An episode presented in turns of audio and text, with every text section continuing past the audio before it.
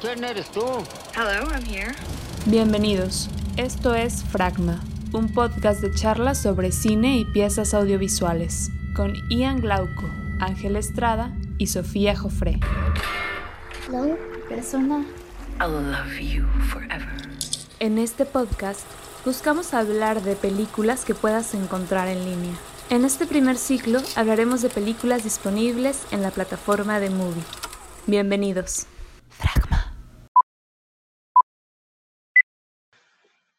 ¿Qué tal chicos? ¿Cómo están? Hola Ian. Hola, ¿cómo estás, Sofía? ¿Cómo estás. Ángel? Súper bien, aquí, listo para el segundo round, para ir Muy bien. mejorando este podcast. Muy bien, pues empezamos, eh, vamos a hablar el día de hoy de la película Family Romance de Herzog, Wagner Herzog. Señorito famoso. Famoso. La verdad, yo no había visto tantas películas de él. Normalmente lo, lo veo actuando en películas, que me parece también bastante bueno. Ok, comenzando con la introducción de Family Romance. No sé si sea correcto de decir, pero voy a leerla desde eh, Movie. Ok, Que dice, El amor es un negocio en Family Romance. Una compañía ofrece el servicio de alquiler a el fundador Yushi Ishii.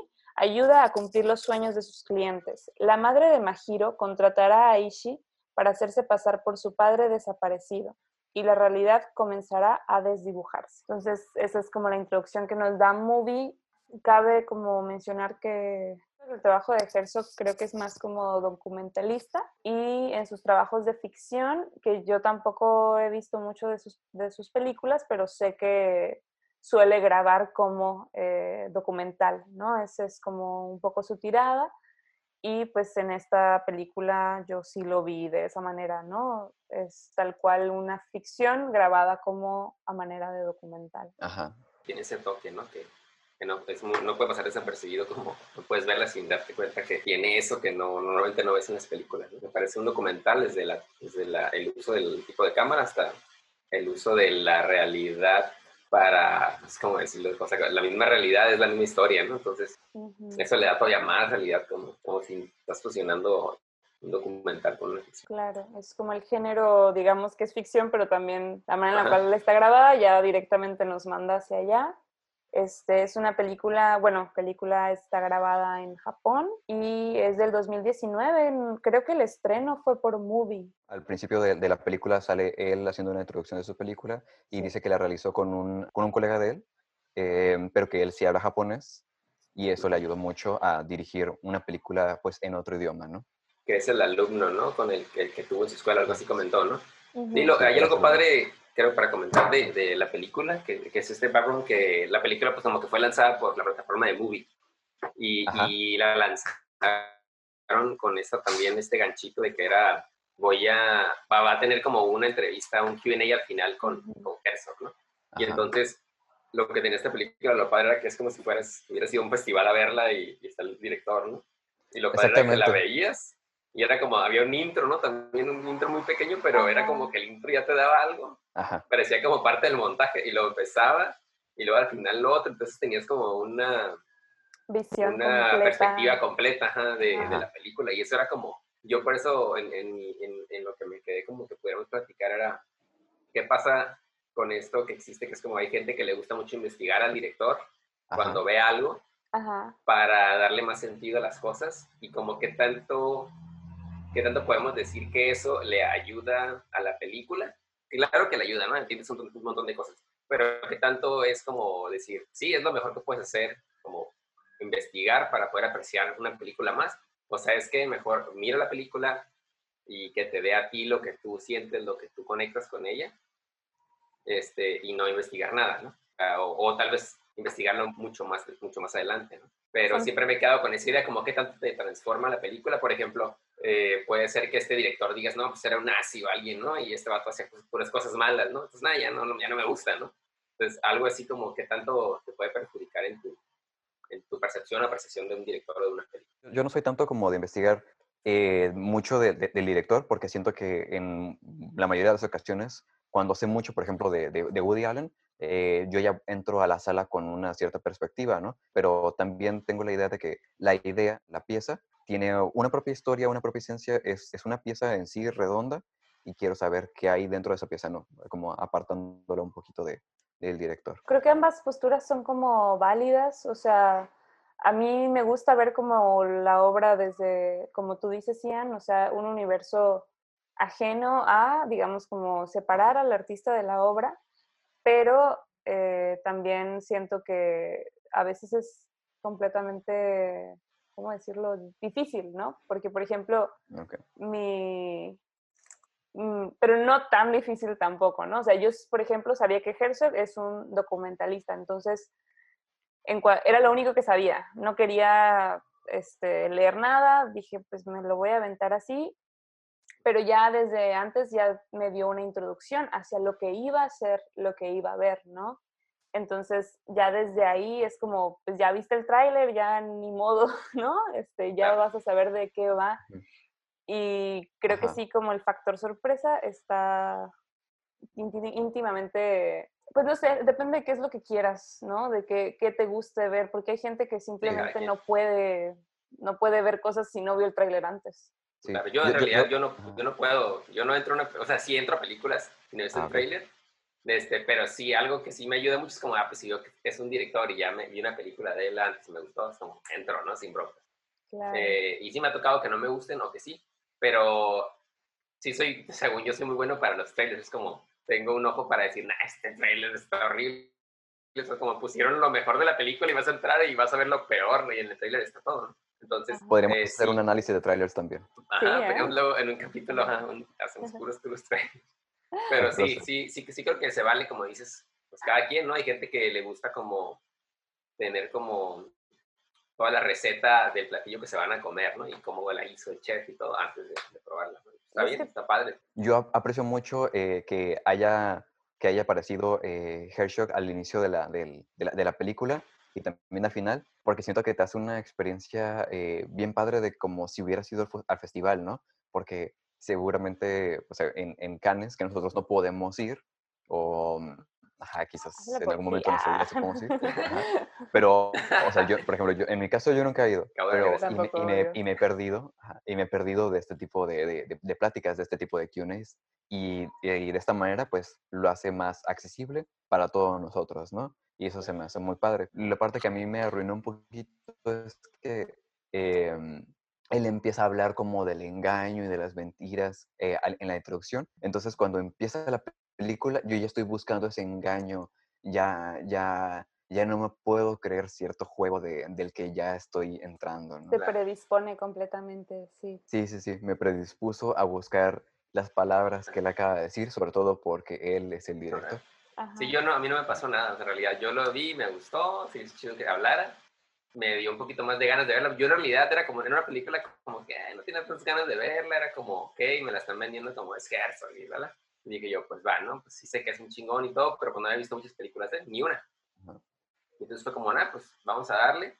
Y cuando ya me la recomendaron ustedes también como que estaba, dije, ah, pues va. Pero cuando vi todo lo de él, me, me llenó de ternura todo eso, pues era como el lleno de amor, hablaba sobre súper lindo de todo, y eso me, me hizo volverme en un mundo así como súper más padre al ver la película. ¿Cómo nos hizo sentir Ah, bueno. la, la obra? Este, yo creo que a mí me hizo sentir como una turista. Creo que la visión del director, por ejemplo, influyó de tal manera, eh, o sea, como es un documental, yo siento que el documental está íntimamente ligado a- al director, y más si el director es el que trae la cámara, ¿no?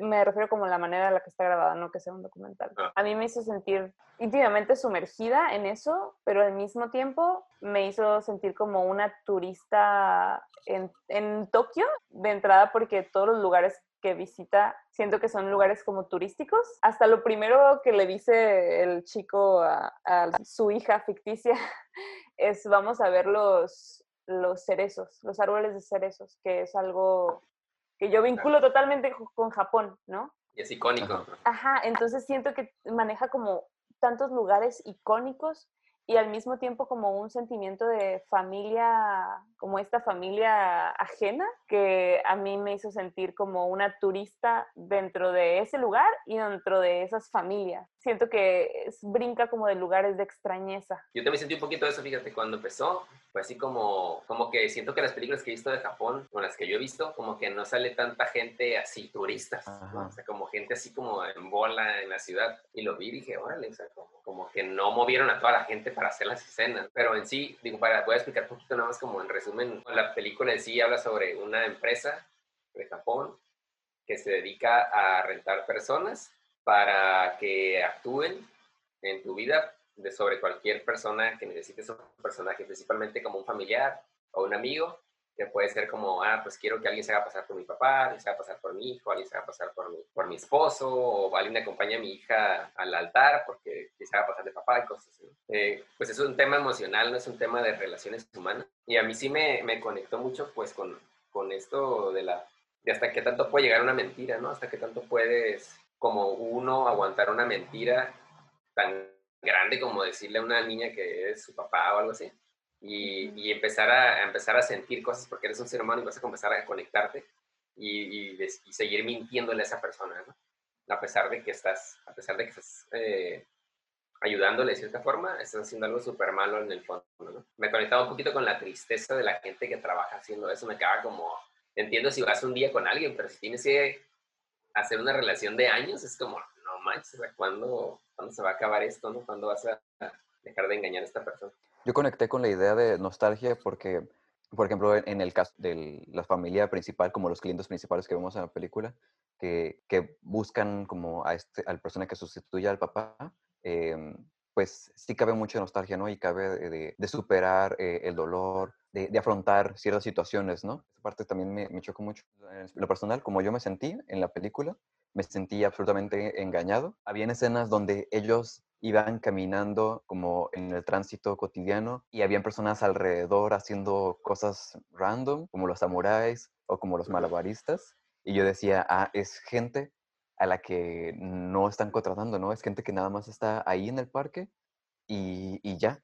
Pero luego en otro momento de la película te das cuenta de que no, que todo estaba montado, ¿no? Y dices, es que pero no, no sé. Ajá, es que, es, es la verdad. Yo, digo que no. Eso es, lo padre de la película. Ajá, eso es lo padre. Eso es lo padre, porque el, el, la manera en la que está montada de, en el estilo documental, o sea, tú, tú podrías creértelo. Yo también pensé en esa parte como, ah, o sea, los samuráis está súper real, ¿no? Los encontraron ahí. Pero luego también ya cuando salen, dije, bueno, eh, digo, yo soy, yo soy mucho como de no estarme peleando con la película de si o sea, cada vez le doy más oportunidad de que me deje mezclar miradas y que me deje mezclar estilos, ¿no?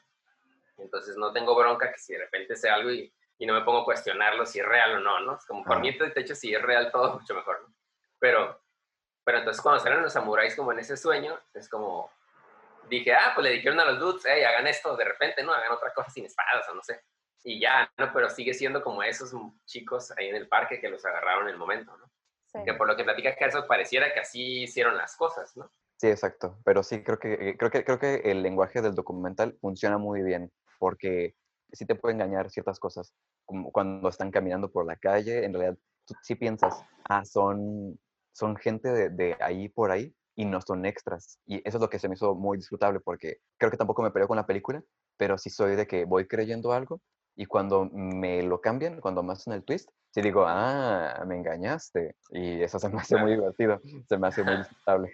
Y, y, creo que eso le ayuda a la película, todo esto de, de, la mentira, porque la película habla sobre la mentira, ¿no? Sobre gente que miente para hacer felices a otros, ¿no? Conclusión que siento que la presencia del engaño, de la mentira, está muy lograda.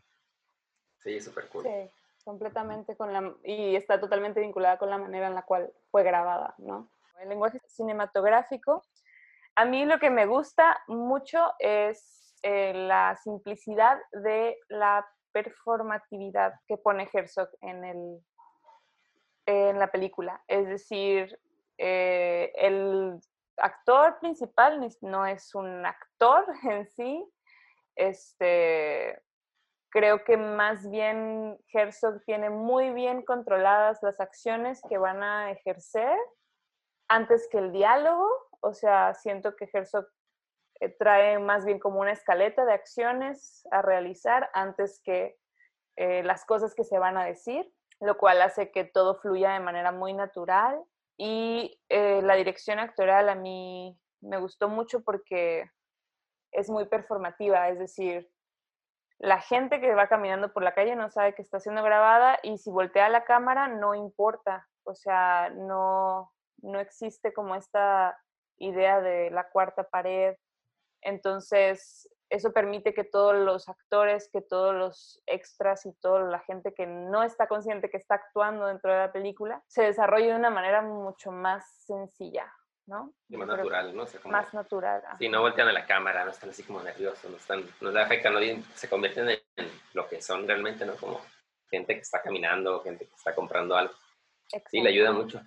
Sí, de esto, de esto incluso quería platicar un poquito de, de, algo que se llama cine off, que es una forma, no sé si es un, tipo de cine exactamente o si es solamente la forma en la que se hace, pero es un cine que lo que busca es como, no, no escribes una historia, y que creo que es exactamente lo que dices, Herzog. No, escribes una historia así de que tu imaginación, es que yo quiero que sea una historia de extraterrestres y la, la, la, y explosiones y gente, millones de personas corriendo, sino que lo que haces es, tienes ah, una situación en tu vida, ¿sabes qué? Yo, Sofía, soy actriz, soy estudiante en la, la universidad y trabajo en la tiendita de la escuela, entonces voy a hacer una historia sobre, porque mi amigo con el que trabajo en la tiendita me, me puede ayudar, entonces vamos a hacer una historia de nosotros dos, de que él está enamorado de mí y estudiamos juntos, y entonces ya, ya, tengo, la, ya tengo la primera locación, tengo la escuela, tengo la, tiendita, tengo los personajes, y entonces empiezas a hacer una historia basada en la realidad que tienes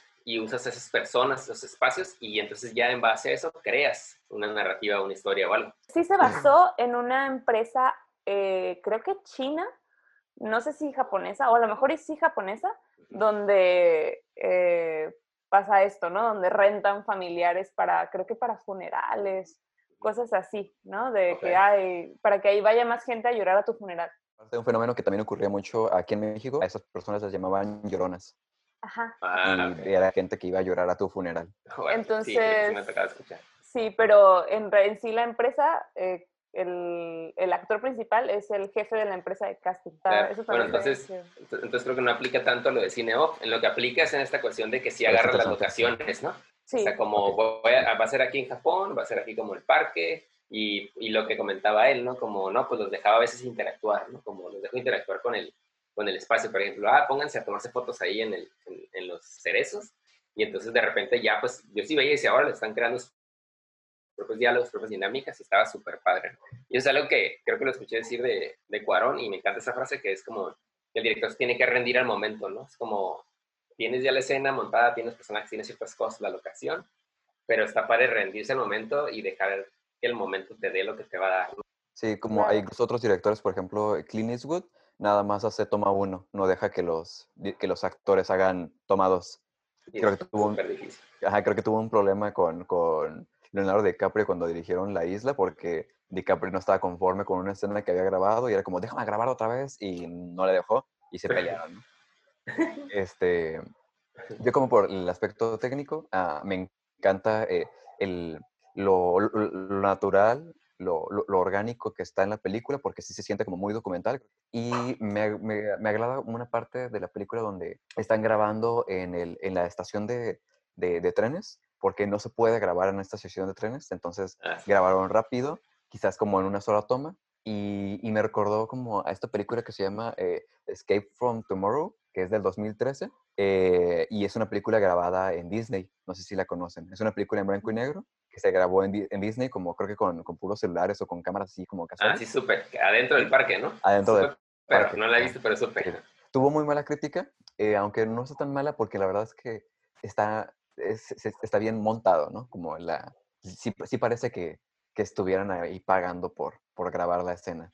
Entonces, se me hace bien interesante como esta parte de, de, invadir, de, de, aprovecharte de la, de la realidad de que ya está bien, está, está muy acostumbrado que a veces a la gente tomando fotografías y grabando lives o grabando cosas con tu celular. Entonces, él se aprovecha de esto y eso, ese, eso, eso, aprovecharte de eso en el aspecto técnico se me hace muy, muy, muy interesante, muy rico, porque ahorita en el 2020 ya es más normal ver a gente con cámara grabando. Es que también es como cuestionarnos un poco la, vuelvo a lo mismo, ¿no? La performatividad del ser humano en cada momento, Ajá, porque sí, sí, ¿qué sí. diferencia tiene que, por ejemplo, yo haga un video de 10 minutos ah, grabándome a mí misma en un lugar? En ese tiempo en el que me estoy grabando a mí misma, estoy actuando, ¿no? Pero no necesito sacar un permiso para grabarme en ese lugar porque todo el mundo hace eso todo el tiempo. ¿No? Y, y actuamos frente a la cámara de diferentes maneras, pero como son de maneras personales y se supone que no las vamos a explotar eh, para la industria cinematográfica, pues no, no pagamos, ¿no? Entonces, ajá. el, el que Herzog y, y el caso este de Disney es como lo mismo, ¿no? Es como decir, ah, pues sabes qué, hoy todo el mundo está, todos estamos actuando, todos tenemos cámaras, englobemos eso y hagamos una ficción a partir de eso, ¿no? E- Es lo que lo hace un poco más orgánico, yo creo. Sí, sí, le, le ayuda mucho a la película porque incluso en las escenas en las que están en la calle grabando, en realidad las personas actúan de una manera bien natural. Y sobre todo porque van en espacios muy, muy, eh, muy, muy turísticos, entonces piensan, ah, es un vato ahí que nada más está ahí con su cámara. Casual, casual, ignóralo. Claro. Sí, a mí el- me gusta mucho eso como de la cámara que usó que comenta que estaba muy pequeña, como que no era muy Ajá. ostentosa, todos vieran como que era una Sí. película grande. Y, y también siento que era una cámara, o sea, como que se me hace como muy honesto y como tipo un statement de él, así como ahorita que también hay muchas como personas como que se buscan la mejor cámara para grabar y como la cámara más pro y todo este rollo. Entonces de repente la neta hay pedazos donde se ve sobre, sobreexpuesto, o hay pedazos donde se ve como si estuvieran Se auto, ve, auto se ve con la cámara. De repente se va solito eh, como compensando la luz y es como que, ¿qué onda? Pero dije, bueno, o sea, el, ese Herzog ¿no? no lo va a hacer, no, no es como que no se da cuenta, sino, sino que en realidad él dijo como, no, o sea, yo quiero trabajar más cercano a la escena y quiero trabajar más natural y más ligero y estar muy cerca de ellos y, y esta cámara me funciona, ¿no? Y entonces eso le daba a la cámara y se me hacía súper padre, como yo estaba así como de repente, como al principio batallaba y era como, ¿por qué está así esa toma? ¿Por qué está sobreexpuesto? ¿Por qué esto? ¿Por qué el otro? No, porque se mueve.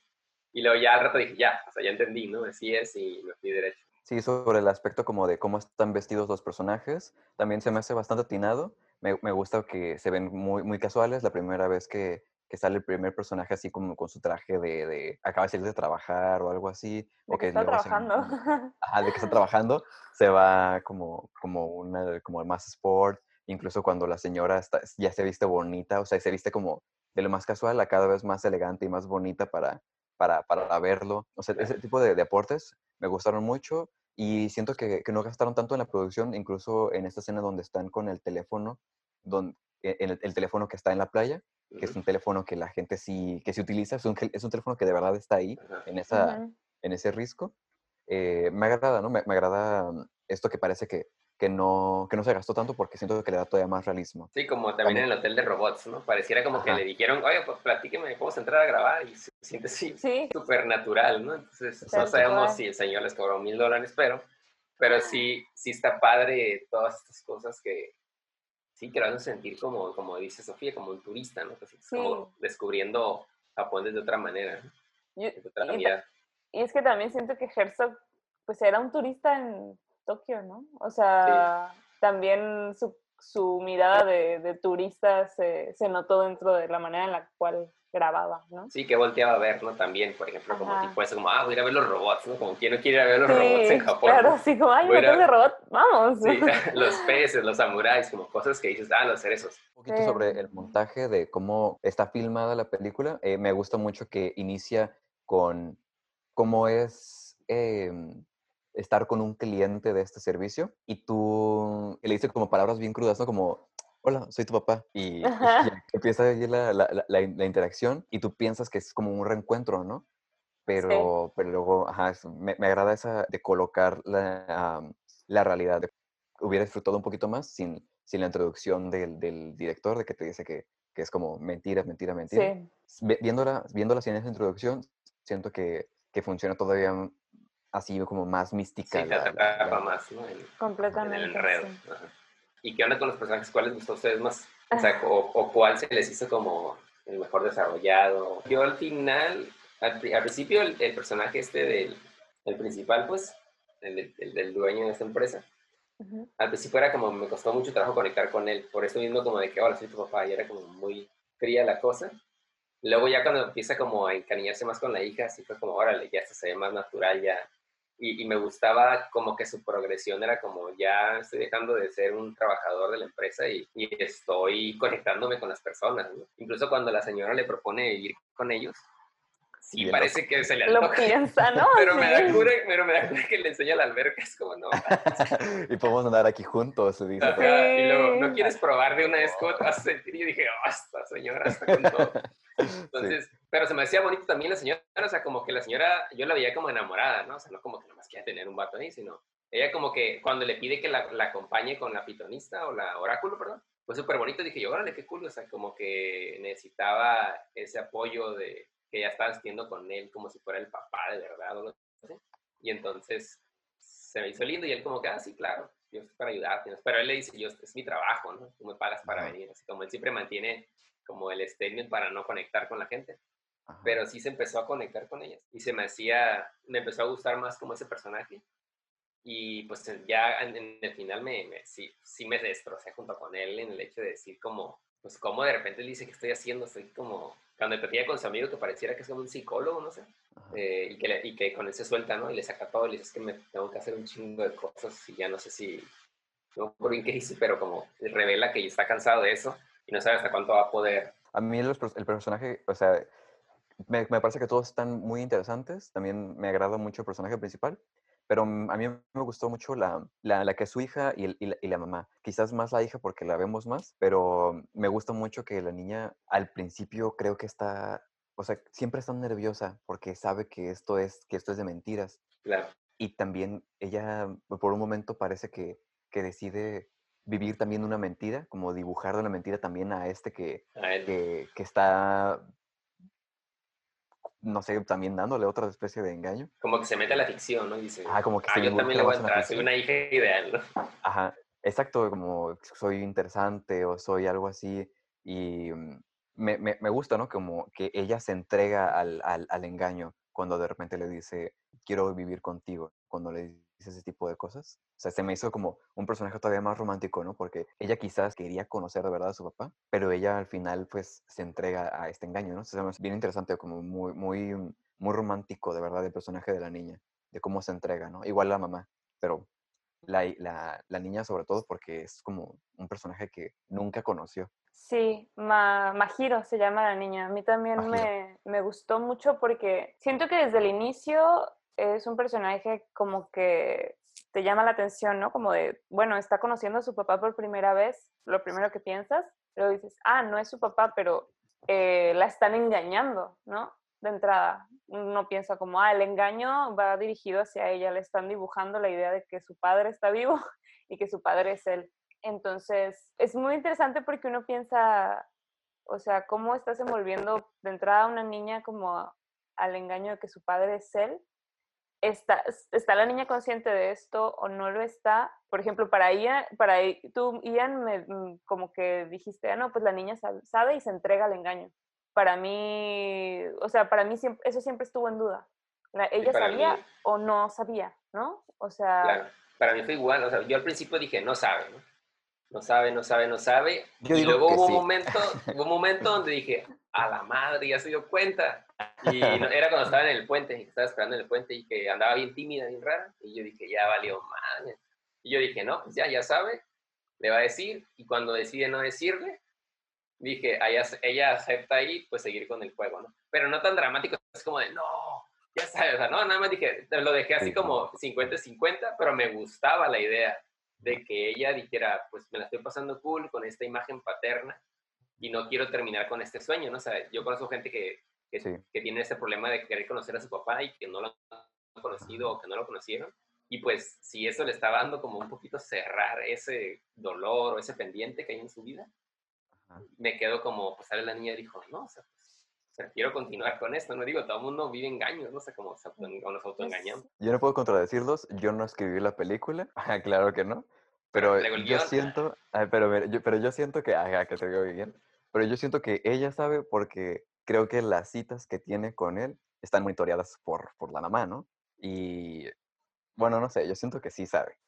yo siento Siento que, que, o sea, que, incluso así como que cuando va caminando por ahí y tomándole fotografías, es como de, "Mm, este es, este es el como El el modelo, ajá, el modelo de mi papá.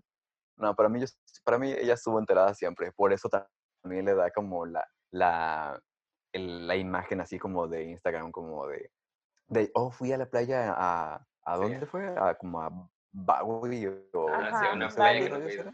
Ajá, a Bali, mamá- a una playa Pero, por ejemplo, ahí la mamá también, también se estaba siendo engañada. Dice, nunca hemos ido ahí. O sea, como, o sea, como estaba haciendo con él otra niña que no es la misma que es. O sea, no, la mamá y ella no estaban de acuerdo, pues, al parecer, como en ciertas cosas. Pero eh, ahí es más bien como denotar e- el engaño que viene de todas partes, ¿no? O sea, Ajá, sí, porque ahí la eh, ahí, ahí la idea es que ellos dos son, son los maestros del engaño para el universo de esta niña, ¿no? Ajá. O sea, ellos dos crean el universo que esta niña se tiene que tragar y que independientemente de si ella sabe o no sabe, lo tiene que vivir, ¿no? Así como independientemente de que piense que sí es su padre o no. Yo siento que ella puede estar todo el tiempo con la duda, pero también todo el, pero también se entrega completamente a, a la idea de que, ah, pues entonces sí, ¿no? Si me cae bien, si me gusta estar con él, pues entonces sí es mi papá. Creo que sí, lo que comenta Ian, o sea, Ian lo percibió así, ¿no? Como pensando que él puede estar detrás de la mente de la niña. Pero lo que sí es que la película no lo está poniendo literal o, o- o directo, ¿no? lo Pero es lo mejor que hace la película. No nos dice, si ya todo el mundo sabe, nomás nos dice, la vida sí es, ¿no? Es como Ajá. unos engaños que unen a los seres humanos. Y si papá estuvo muerto o está muerto, a lo mejor y vio fotografías antes, algo así. Nunca nos Claro. pasaron la película, pero quizás vio Sí, no fotografías. sabemos. Ajá, sí. Sí, pues es lo interesante, ¿no? Cómo vemos cada sabe. quien nuestros personajes, o sea, a los personajes que accionan, porque uno puede decir, ay, no, pues es que para mí el personaje, el hecho de que el personaje actúe así, ah, para mí significa que ya sabe.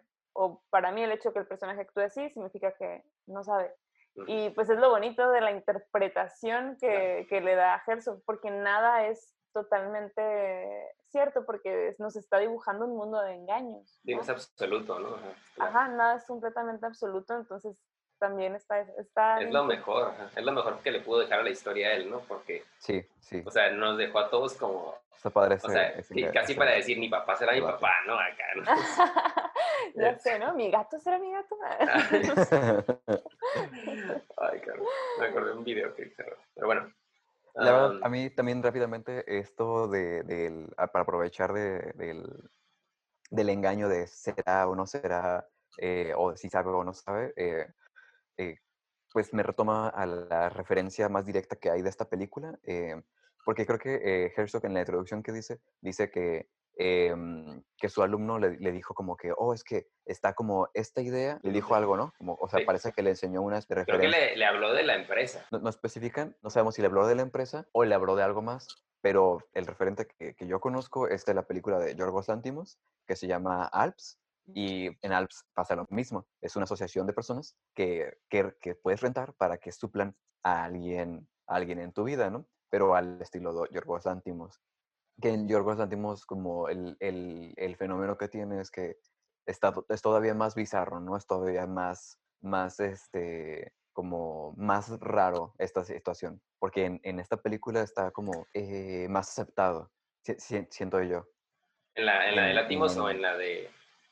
En, en esta, en esta lo siento un poquito más, más diluido, como un poquito más natural que exista esta empresa, como simplemente otro servicio más. Pues es que ya te lo pone en un mundo donde que ya está existente, ya ¿no? está. O sea, la manera en la cual lo graba hace que, que este engaño se sienta cada vez más latente, como más presente dentro de, de uno. Eh, al- algo que también me gustó mucho, o sea, que te presenten el, eh, dentro de la narrativa lo, lo que hace esta, esta empresa, ¿no? Cuando, me gusta mucho la escena donde la, una chica quiere ser fotografiada con paparazzis, con muchos Ay, paparazzis. sí. ¿no? Por súper. Está está súper divertida y además es como un performance en sí mismo. O sea, toda la gente que estaba alrededor probablemente no sabía. Además, estaba atrás Herzog con su cámara. Era otro personaje ahí, Era no se convirtió. Exactamente, era Sí, otra los persona. planos ahí, los planos era. Exactamente, entonces eso también fue algo que me, que me encantó que se incluyera dentro de la narrativa. El viaje con, con la mujer del oráculo también, que al mismo tiempo era otra onda turística, ¿no? Porque el, Herzog dijo que quería conocer a esta, a esta mujer que era de las más famosas. Entonces, no sé, a mí me gustó mucho que dentro de la narrativa como que se cumplen al mismo tiempo ciertos caprichos del director, Ajá. pero todo como con la intención de, con las intenciones muy fijas, ¿no? De, de la historia que quiere contar. Que ahí entra un poquito como lo que decía Ángel del cine eh, Sí, de, de armar la película con lo que tienes, como con de que estoy, estoy en Japón y quiero conocer a esta señora y tengo estos personajes, entonces como voy a en la- hacer que... Como en la del tren, ¿no? En la del Ajá. tren fue súper claro, como tengo, dijo que tenía ciertos minutos en lo que el tren pasaba, y se paraba, y Ajá. se iba, y era como que venían los, los guardias como a decir algo, y es como la vamos a grabar en estos momentos, y le quedó súper padre, o sea, cuando se va también, Sí, muy bien. cool. Sí, Este, Ahorita que comentaban de películas, a mí me recordó un poquito a, a una de, de Hirokazu Koreda, la de Like Fire, Like Sun, no sé si la han visto. No, no, Está no. el padre tal hijo. Es el que hizo Tras Oh, la Tormenta. sí, sí, sí, sí, sí, sí. Esta película también maneja un poquito eso, nada más que no es un engaño, sino es un error que hizo un hospital y cambiaron a dos bebés, Ajá. ¿no? Oh, esa película Ah, está bien ya. perra, bien Sí, está fuerte. padre. Es la primera que vi de él, y entonces los cambian y suena como una cosa así medio, ya existen películas, creo que hasta mexicanas, como de Sakura, pero acá la manejaron súper padre, Sí. este, porque es como. Fuerte. es como una cosa de clases sociales la película, como los, unas personas súper de dinero y otras personas de bajos recursos. Y entonces los hijos pues se cambian a casas de diferentes culturas y formas de vida. Y es como, como que importa más, como si el amor que ya tienes por alguien, la conexión que tienes con alguien o la sangre, ¿no? Como la herencia sanguínea. Entonces este rollo como japonés también como que muy fuerte. Y está muy padre, se la recomiendo, pero, pero sí. Sí, está muy buen buena. director. Está padre. Debemos hablar, que la pongan en el movie. Sé. Hay que hablar con movie. Ah. A mí me gustó, la verdad, tanto así como, o sea, el momento así me quedé como, oh, cuando les digo que ya me dolió mucho toda la película, fue cuando ves esta escena donde está el personaje principal que va a entrar a una casa como que un siguiente Un cliente, siguiente cliente. y entonces ya lo estaban esperando y escucha como a la emoción o lo que sea que esté pasando, y está fuera de la puerta, y, y vemos las manos de una niña así, que es la, como la que lo está esperando, a la que- va a engañar ahora, pero es una niña como de un año, ¿no? Sí. y pone las manitas sobre la puerta y esa textura que te da la puerta fue como, no, así no. Y de verdad, casi yo como pensaba, esta cosa que dije al principio que pensaba que era el mismo personaje el que salía, el dueño de la empresa, pues para mí era todavía más, era como, no, o sea, de verdad te estás sufriendo. Pero entonces yo le disfruté más que ustedes. Ah, Ah, yo la viví. ¿eh? Ajá, sí, yo, yo le marqué en cuanto terminó. Pero bueno, entonces esta escena es así como, como lo que para mí reseña la película, como qué tan fuerte es como crear un personaje y engañar a alguien durante mucho tiempo y construirlo y estar ahí como tú sabiendo toda la mentira que es y continuar y continuar y continuar. Yo pensé que era su casa. Yo, yo no pensé que era la casa de un cliente, yo pensé que era él teniendo que entrar a su casa y cumplir con su rol es de, de padre. Real. Está súper Ajá, y, y que cómo podía, no sé, tener una hija falsa y, y llegar a amarla a- a- y decir, bueno, me deslindo de eso porque una vez que hay amor ya... Sí, porque tiene llave, ¿no? Yo también me Ajá, quedé tiene raro llave. con eso de la llave. Sí. Dije Sí. como, como, ah, pues en esta casa le dieron llave para que fingiera más es lo que pensé, pero eso que dices suena súper más fuerte. Y me dolió, ah, me dolió mucho porque pensé en eso, ¿no? O sea, como... ¿Cuál es la realidad? Ajá. acababa de engañar a una niña pequeña de, de- es su caso. que era su padre Sí, y ahora ajá. va a cumplir su rol de, de padre de verdad, o sea, y que le duele es tener que formar esa, o sea, como ese rol, ¿no? O sea, ¿cuál es la realidad de ese rol? Está bien denso. Ah, Sí, está Sí. padre. Ajá. Yo, yo pensé igual que era la casa de un cliente, pero ahorita que dijiste eso, ya me acordé de la llave Sí. y, y- y se me hizo todavía más metafórico pensar en, en, oh, sí, yo puedo pertenecer a una realidad de mentiras, pero ir como jugando en serio eh, es diferente. Lo Sí, que sí, duele ya porque- es la realidad, ¿no? Sí, ajá, por ejemplo, entra esta parte que donde tal vez le daban ganas de irse con esta otra familia, ¿no? Como casi si estuviera viviendo un engaño, engañando Una a su familia. con alberca. Ajá, y entonces, pero no, o sea, no, no se va, entonces es como, es como si el infiel llegara a su casa, ¿no? Por así Sí. decirlo, como tuve deseos por alguien más, por otra familia, hoy tengo que entrar a esta sabiendo que, que, que pasé por esto, ¿no? Como- y Sí. ahora, por así decirlo, tengo que engañarlos a ellos, ¿no? O sea, mentirles, o sea, como, o sea, les amarlos todo y es- echar a un auto las cosas que sintió por sus clientes. Sí, sí, Sí, sí, está fuerte. De las escenas que a mí me, eh, me agradaron, más bien, bueno, más de la escena que me gustó es más bien como un, un colectivo de, de, de escenas, por ejemplo, de, mm, de los robots, del oráculo y de... ah, había otro tipo de ejemplos. Por ejemplo, con el oráculo, que ella es, pues, es una señora que tiene como este set y tiene su batita, tiene em, sus collares. Entonces, ella es todo, un- todo un personaje y para mí refleja una realidad muy, muy diferente a la mía, muy, muy diferente a la realidad en la que yo estoy acostumbrado.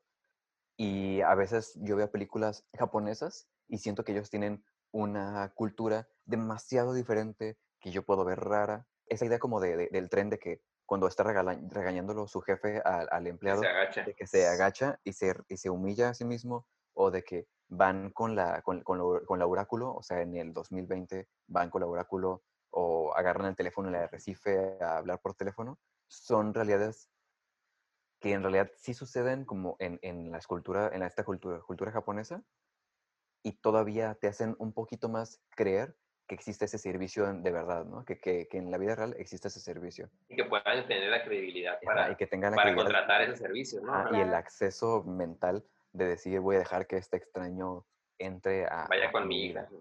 Eh, la escena inicial con, con la niña, con esta chica, me gustó también mucho como el acercamiento de estas dos personas porque siento, siento que fue literalmente como ellos dos, o sea, los actores hablando antes que, digamos, dos personajes. O sea, se sentía una incomodidad Ajá. de gente que se acaba de conocer como demasiado real, ¿no? Que yo Claro. siento que fue premeditado por el director.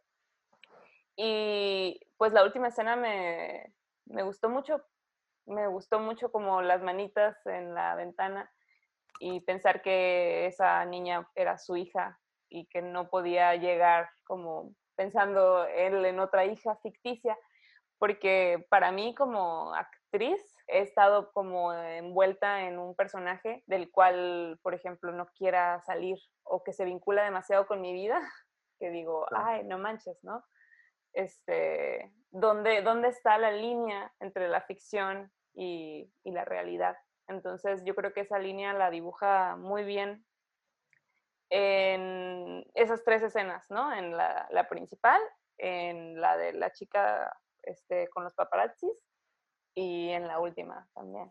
Que yo nunca la pensé como de que iba a la casa de un cliente. Como, quién sabe, o sea, es, mi principal idea es como de ya, es lo último, se va a su casa, ¿no? Claro. Sí, es que nunca de su casa, ¿no? Yo, yo ahorita, hablando de lo que decía Ian, como estas escenas como más de performance y como de actos simbólicos reales que pueden hacer en Japón. Mm, ¿Se acuerdan la del, la del ataúd? De que va al lugar donde venden ataúds y como que comentan que en Japón como que es una tendencia el ir y sentir como la muerte, estar dentro de un ataúd y tener la experiencia de cómo es estar Ajá, muerto, sí. por así decirlo, una, una parte. Esa parte me gustó mucho también. Ay, sí, No tanto como que visualmente, pero era como, oh, la idea está súper padre, como de, oh, y él de que estaba buscando la solución para acabar con lo de la hija, no voy a hacer, y es como, oh, es súper, súper loco que tengan que llegar a estos límites, no sé, súper doloroso para la niña ahora, ¿no? Sí. Digo, no, súper fuerte, pero me gustó mucho esa idea donde él se mete y, y trata de sentir lo que es estar ahí, que puedes ir a Japón, te rentas un ataúd, te metes y te lo preparan y, te- y ahí estás un rato. Está divertido, ¿no? Así de, ay, ¿me puedo meter al...? ah, sí, claro, ahorita te lo preparo. A mí para sí que me dan vayas". ganas, yo sí me meto. Yo A mí siento que se ven cómodos, he visto como tienen Es que-. Eh, Ajá, no, sí, y es que además ese él. estaba más chiquito ajá, para él. Sí, no cabía. no cabía en sus brazos. Bueno, este, yo creo que para finalizar hay que platicar acerca de la mirada del director, cómo... No, pues sí, de hecho, con, con esto, al verla, hay películas que pasa como que te enamoras de la mirada del director. Con esta, por ejemplo, yo estaba más enamorado de la trama, no estaba más, me dejaba llevar por eso que por estar viendo lo demás. Pero creo que hay una, una cosa que mencionó Sofía que está padre, que es como esta mirada turística, podríamos llamarle, tiene como este toque por un lado, pero otro toque que podemos, podríamos ver es algo de lo que él habla, creo que en su entrevista, que es como esta cosa que quería lograr, como esta intimidad, como que dice que incluso ni siquiera le tradujeron lo que decían los personajes y no le importaba a él como que estuvieran diciendo, con que dijeran unas cosas que él pidió, pero lo demás se dieran vuelo ellos. ¿no? Y sí hay esta mirada como con toque como acto turístico, es como esta mirada muy libre, como muy de la novel back, no sé, como de voy a la calle a grabar, eh, y como muy de eh, que se sienta la cámara, que se sienta el que está grabando un poquito, ¿no? Siempre está sintiendo que está como, como alguien misterioso ahí, como, como con un morbito, grabando los robots, grabando los peces, grabando como las situaciones humanas, como si tuvieras tu compa que todo el tiempo te va grabando, ¿no? como este compa que trae la cámara prendida todo el rato y te graba. Entonces yo así, así lo percibo un poco porque la cámara está como viva, ¿no? Y la cámara no está teniendo intenciones como en, como en Hola, cuando comentaste, Ian, que, que tenían este dolín, ¿no? Como que se quisiera hacia enfrente, ¿no? Que es algo de, de, la mirada del pensamiento, ¿no? Es que yo quiero que se sienta esto y, y, este, este significa esto, como si este movimiento te transmite esto. Y en este caso no había tanto como, como este sentimiento, siento que eran reacciones que eso tomaba. Claro que tal vez tenía planos como pensados, pero se veía como que improvisaba, como bien reaccionaba a la realidad, o se rendía al momento, como les comentaba. Entonces, sí, creo que yo lo pondría más como que esta mirada del, como esta cámara viva de turista, de, de persona que está grabando todo el tiempo, ¿no? como todo el tiempo grabando todo lo que está pasando. Completamente. Creo que en eso que dices de, de la cámara viva, eh, creo que lo que hace Herzog es convertirse en un personaje más y accionar a partir de la situación, ¿no? O sea, como en, en, esta onda como medio improvisada, que yo siento que va como por una onda bien, como, creo que quiere englobarte en una onda muy cotidiana y utiliza como el engaño como su concepto inicial, ¿no? Entonces es como el engaño de, de nuestra cotidianidad llevada como a partir de esta historia, pero la mirada que tiene Herzog a mí me parece como muy sincera en la manera en la cual mueve la, la, cámara y en la cual él es el director y él toma la cámara y él eh, interactúa con los, con los actores. Sí, sí se ve una mirada muy, muy entusiasta, aunque es una persona eh, que ya está grande y ha dirigido muchas películas, se ve que tiene muchísima energía, sobre todo en estos momentos como de, ah, quiero conocer a, a, a esta persona que es súper famosa y a aprovechar que estoy grabando una película en Japón. Eso se me hace muy, muy entusiasta. Siento que claro. si fuera una persona eh, como un poquito más cansada de hacer cine, diría, no, no, no, yo quiero hacer mi trabajo aquí y ya el diablo. Este, entonces, es, eso, eso, claro. eso, eso, es lo que puedo ver, ¿no? Como que tiene mucha energía y ganas de hacer esta película. Está súper padre porque sí, es una persona, vamos a poner mayor, y sí, puedes decir como, no, pues ya, ¿para qué batallo? Me llevo a mi crew, ¿no? Que haga todo. Ajá. Y creo que algo comentaba él, que recomendaba al final de, de, su plática, ¿no? Como lean y creo que vayan a caminar, o no sé cómo decir, ¿no? Como caminen, algo dijo como que caminar. Entonces, siento que debe haber tenido su momento como de vago, como de, como por comentarios también debe ser como alguien como que se va a viajes, ¿no? No sé si fue un artículo o lo dijo ahí, algo de unos, de unos changos, no, no, no lo dice, no, unos, sí, unos changos de una película ahí, eh, no recuerdo ahorita el nombre, pero resulta que los compró él para la película, grabaron, pero luego unas personas le hicieron ahí como, lo engañaron, lo estafaron y se los llevaron a alguien de la producción y los vendieron bien caro. Y, Super. y él es como, no, lo leí en un artículo, y él es como, es como una persona súper noble, algo así, por así decirlo. Y los changos, no sé cómo les hizo pasar por un veterinario y fue al aeropuerto, los encontró y los compró y los llevó a la selva, o sea, a donde pertenece. ¿Él? Sí, él es como súper, el vato está súper, es como súper apasionado. Qué bueno, pasa, ahora me hacen, gusta más la película. Ah, hacen, hacen como mejor. dos. sí. es mi favorita. Hacen como dos, dos, dos, ejemplos de actos que hizo así como que te quedas, así es Gerson, ¿no? Y entonces, uno es ese, ¿no? Como o sea, el vato no quería dejar abajo a los changos que compró y los fue y los dejó en la selva. Sí, yo... Hablando como del Q&A, eh, también él comentó eso como una crítica a, a, nuestra generación, a nuestra sociedad. Es que me, me acuerdo por lo que dijiste, Ángel, de, de lean, lean, lean, lean. Porque él dijo que ahorita la gente no está leyendo y creo que es muy cierto. Creo que nada más se mete a, los, a las publicaciones y solamente ven las imágenes, ni siquiera leen. Pero también comentó que no es necesario ver cine para crear una, un, un, para crear una nueva ficción, para crear como una especie de, de de algo, algo, nuevo y hacer algo, algo bueno. Este, claro. Yo no estoy de acuerdo con eso. Que, ¿Tiene que ver cine, dices? Ajá, yo, yo, siento que sí es, es, necesario ver cine. Bueno, no, no es necesario, pero Siento que, que, que leer y contemplar arte y ver cine, todo este tipo de, de- de- de- de acciones contemplativas y reflexivas son ideales para, para crear algo nuevo, ¿no? Para crear una mirada. Claro. Yo tengo, yo tengo otro, otro punto, otra aportación a eso, ¿no? que creo que nos han enseñado mucho a ver arte, como a nutrirnos con el arte, ya sea del arte sea- o de todos los artes que te dediques a uno, pero siento que no nos enseñan a, a nutrirnos de la vida. Hacer introspección Entonces- contigo mismo, ¿no? Ajá, o sea, aparte de introspección, o sea, con lo que sea que es la experiencia de la vida. pues, o, sea, o sea, como, como no nos enseñan a ver cómo es, vamos a poner un ejercicio tipo Jodorowsky tiene un ejercicio así como es pararte a 10 metros de un árbol y caminar, tiene como 10 reglas para hacer cine o ejercicio. Como pararte y caminar hacia un árbol, así recto, ¿no? Luego quedarte toda una noche ahí hasta que se salga y se mete el sol junto al árbol, ¿no? Algo así. ¿no? Pero pero, pero, por ejemplo, me refiero a cosas como, o sea, qué tan atento eres cuando estás en tu casa y hay una cena, ¿no?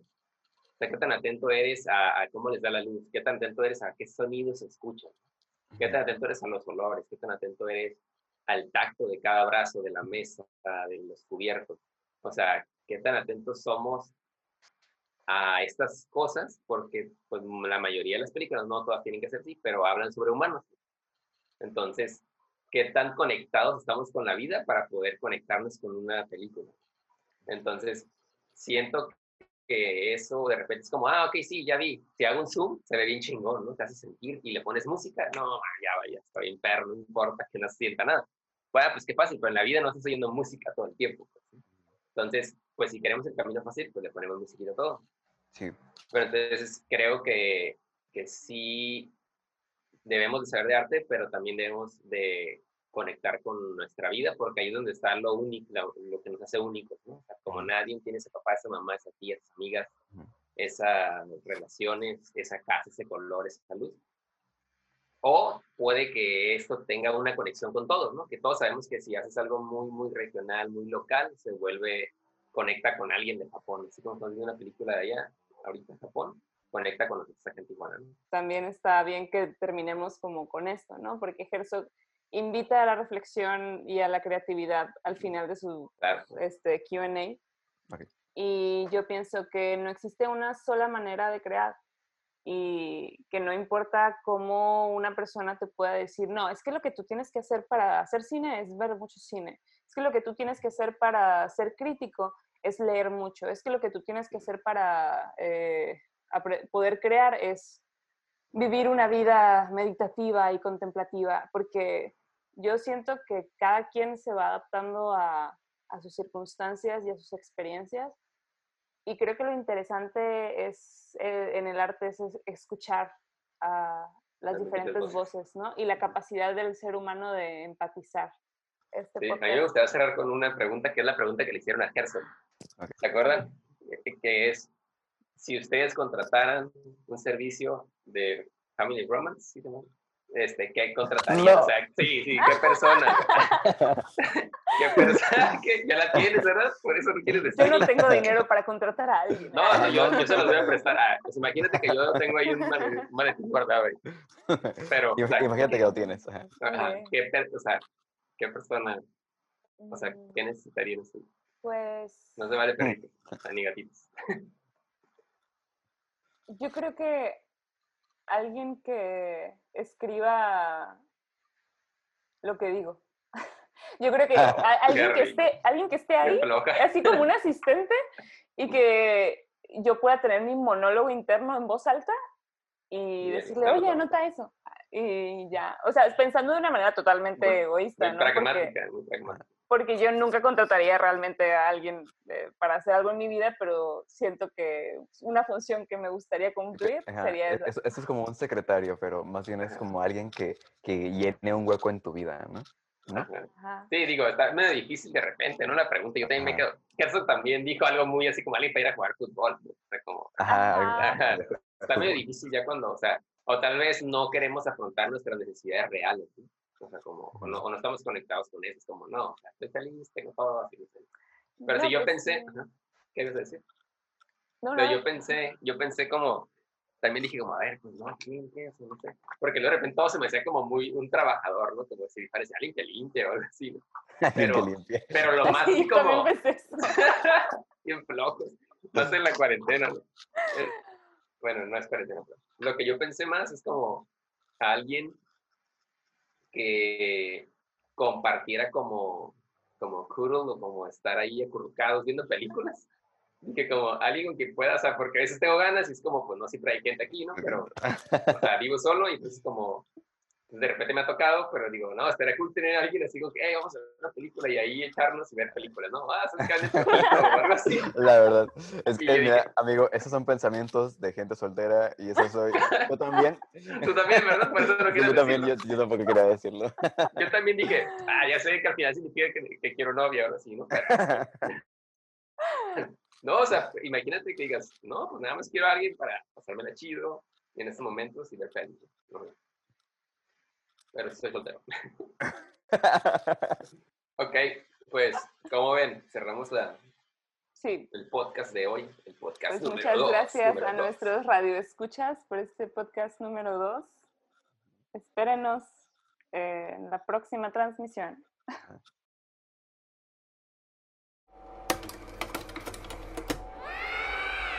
Repeat after me. I'm gonna be free. Gracias por escucharnos. Esto fue Fragma. Te invitamos a conocer más en nuestras redes sociales. El corazón de poeta, de niña. Fragma Podcast.